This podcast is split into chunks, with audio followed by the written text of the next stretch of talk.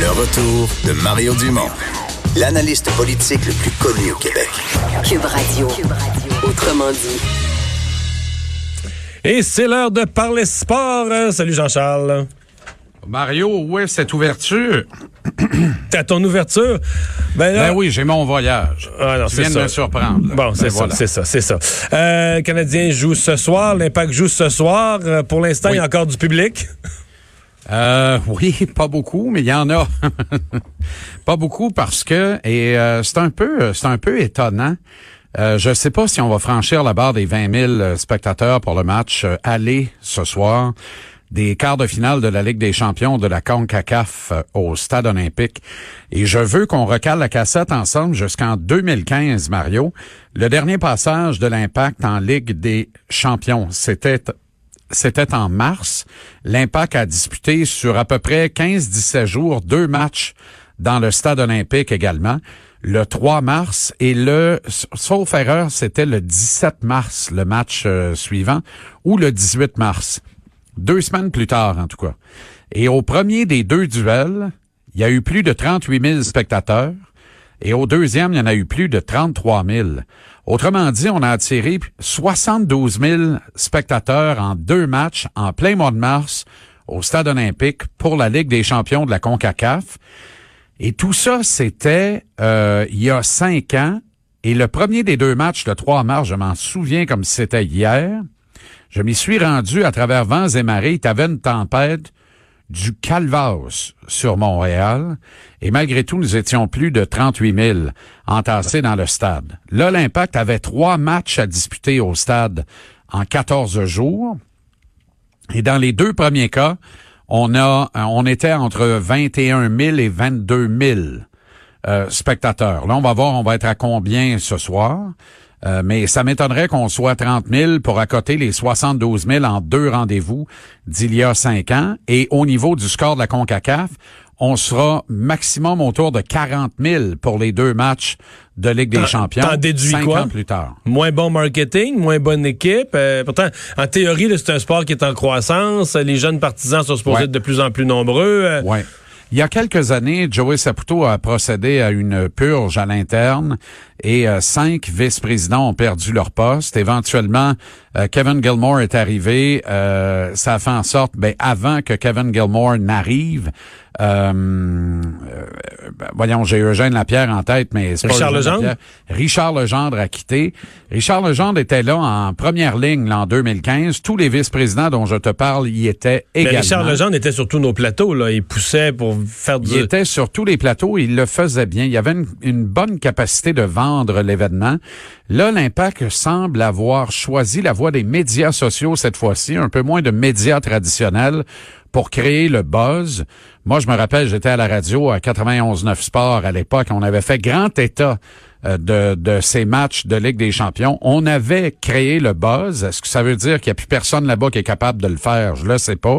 Mais chose certaine, ça a été... Euh, c'est en demi-teinte cette fois-ci. L'effet Thierry Henry, force est d'admettre, tarde à se faire sentir, au guichet du moins. Pourtant, l'équipe est structurée. On a eu des résultats en 2015, mais c'est des résultats un peu magiques, sans rien enlever à personne qui y, qui y était, là, mais disons qu'on s'y attendait pas du tout. Mais là, on peut être cette fois-ci, cette fois-ci, on a le droit d'être optimiste. L'équipe est structurée, schématisée.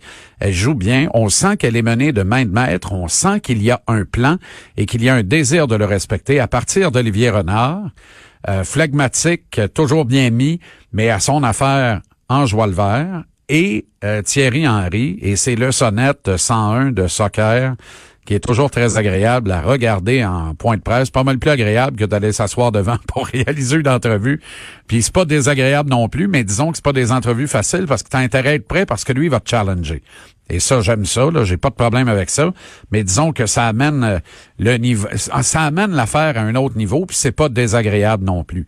Donc, bref, euh, assistance, on peut le dire, rendu en quart de finale de la Ligue des Champions là, ce soir.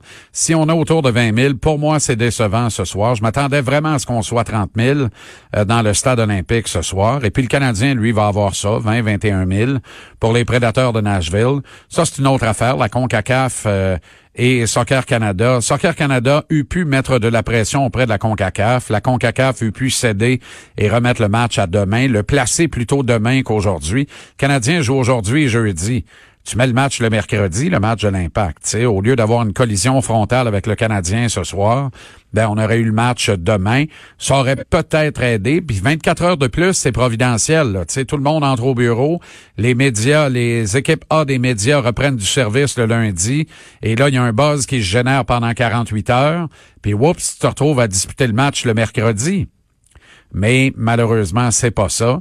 Alors, c'est décevant de ce côté. Je m'attends à un excellent match en contrepartie avec ce qu'il reste de l'impact là, qui est sollicité physiquement à ce début de saison, sollicité très rapidement. Et les Honduriens, Mario, jouent un style très robuste. C'est des, des joueurs qui tentent par tous les moyens, légaux ou illégaux, de gagner leur duel. Euh, des petits bombes en clair. Alors, va falloir gérer les émotions du côté de l'impact de Montréal et capitaliser sur les euh, opportunités qui viendront. On ne sait toujours pas si Victor Wainama va voir des minutes ce soir, pas plus que Maciel, euh, les deux récentes acquisitions très intéressantes d'Olivier Renard. Mais ce qu'on sait, c'est que les deux sont disponibles pour le match de ce soir. On ne sait toujours pas non plus qui de Clément Diop ou Evan Bush aura le départ devant le filet. C'est une série aller-retour au meilleur des, au total des buts. En cas d'égalité, le premier bris, c'est le nombre de buts marqués sur la route. On s'en rappelle. Alors, l'importance ce soir de bien défendre pour l'impact, euh, c'est d'une grande importance et aussi de mettre le match hors de portée. Il faut marquer des buts parce qu'on sait que sur la route, c'est plus difficile qu'à domicile de le faire. À l'impact de capitaliser également sur le manque de repères euh, des adversaires dans ce, ce, très gros stade qui offre bien peu de matière à repère parce que ce n'est pas un stade, mais alors vraiment pas un stade construit pour le soccer. Et l'impact commence à être habitué et elle, elle a trouvé ses repères. Donc, il faut tirer avantage de ça. Il faut bien recevoir les enseignements de Kyoto de l'Impact, qui est un ex-porte-couleur de l'Olympio euh, du Honduras, qui est le visiteur ce soir et qui les connaît par cœur, a-t-il dit. Alors, le Honduras qui a commencé à fanfaronner en point de presse, ça donne le ton hein, pour ce match en disant ils sont très faibles défensivement, on va les attaquer, on sait qu'on peut centrer de tout bord, tout côté, marquer des buts. Alors, c'est important de bien défendre ce soir. Euh, ça veut pas dire que ça va être un match plate pour autant, parce qu'il faut quand même marquer des buts aussi. Sais, il faudrait que l'Impact hmm. trouve une façon de, de, de, partir pour le Honduras avec une avance de 2-0 dans la série. Donc, tenir à zéro les Honduriens et marquer au moins deux buts. Mais là, rien n'est moins sûr. Ah, euh, c'est quand même quelque chose. Bon, le Canadien joue ce soir euh, au, au Centre contre les Prédateurs, mais la semaine prochaine, on sait déjà le comté de, de, de Santa Clara qui s'est prononcé. Euh, il y a plus de rassemblement dans la région de San José, donc le match des Canadiens contre les Sharks va se jouer avec personne dans les estrades, juste pour, la, juste pour la télé, ouais, à huis clos. Oui, tu la première ligue, la Super League allemande, qui vient d'annuler ni plus ni moins son tournoi éliminatoire aujourd'hui même, Mario. Alors, ça signe la fin des émissions en Allemagne pour la saison de hockey.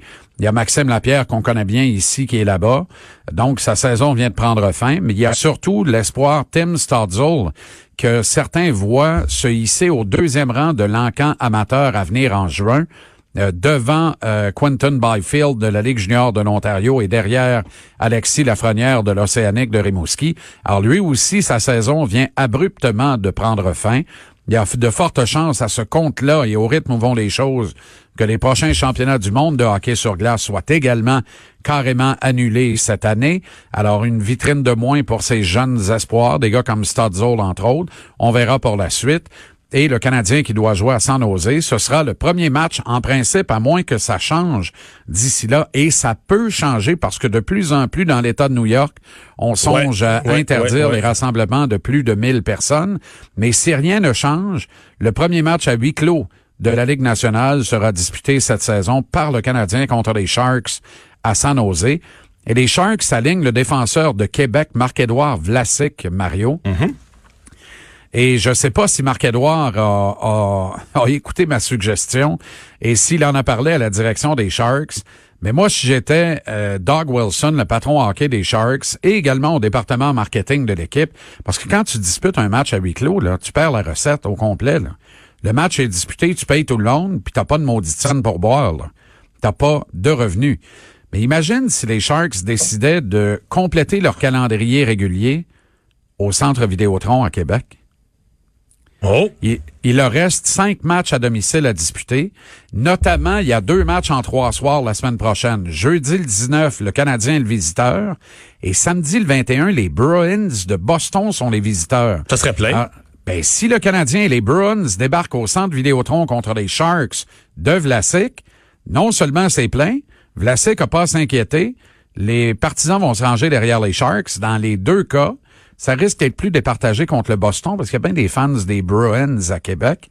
Mais quand même, au moins l'équipe va faire des recettes. Maintenant, ça risque de créer un déséquilibre. Ça va, euh, ça va faire des, envieux, des jaloux. Euh, alors peut-être qu'on voudra pas pour ces principes-là créer le précédent. Mais quel stunt ce serait et quel plaisir on aurait de recevoir les Sharks de San Jose au Québec pour quelques matchs réguliers de la Ligue nationale? Moi, je suis convaincu que les gens de Québec s'y rendraient en courant, Mario. C'est une euh, grosse suggestion. Oh, qui n'arrivera pas? Non. Mais on a le droit de rêver. Ouais, on sait jamais. On a le droit de rêver. Le Canadien à Québec contre les Sharks, puis les Bruins deux jours après. Y a-tu moyen d'acheter des tickets pour les deux matchs tout de suite? Je là. Ben, moi, moi aussi. Ben, merci, Jean-Charles. Hey, un samedi soir au centre Vidéotron, le Boston, ben voyons donc. On va être là ensemble, à moins que le virus ait pogné la ville de Québec aussi. Merci, Jean-Charles. Ou l'édifice de TVA. Encore. Salut. Salut, Mario. Euh, je vous dis tout de suite, restez là. Euh, il est 16 h et quelques minutes. Euh, le budget du Québec va être déposé dans les prochains instants. Donc, au retour de la pause, on pourra vous en donner euh, des détails. J'en profite pour vous dire que la fin, la fin de la séance, là, depuis deux heures après-midi, à Toronto et encore plus à New York, le Dow Jones, les marchés qui ont été un peu en dentier toute la journée, mais là, on repris à Dow Jones, a repris presque 5% euh, Tout ça s'est passé en dernière partie de journée.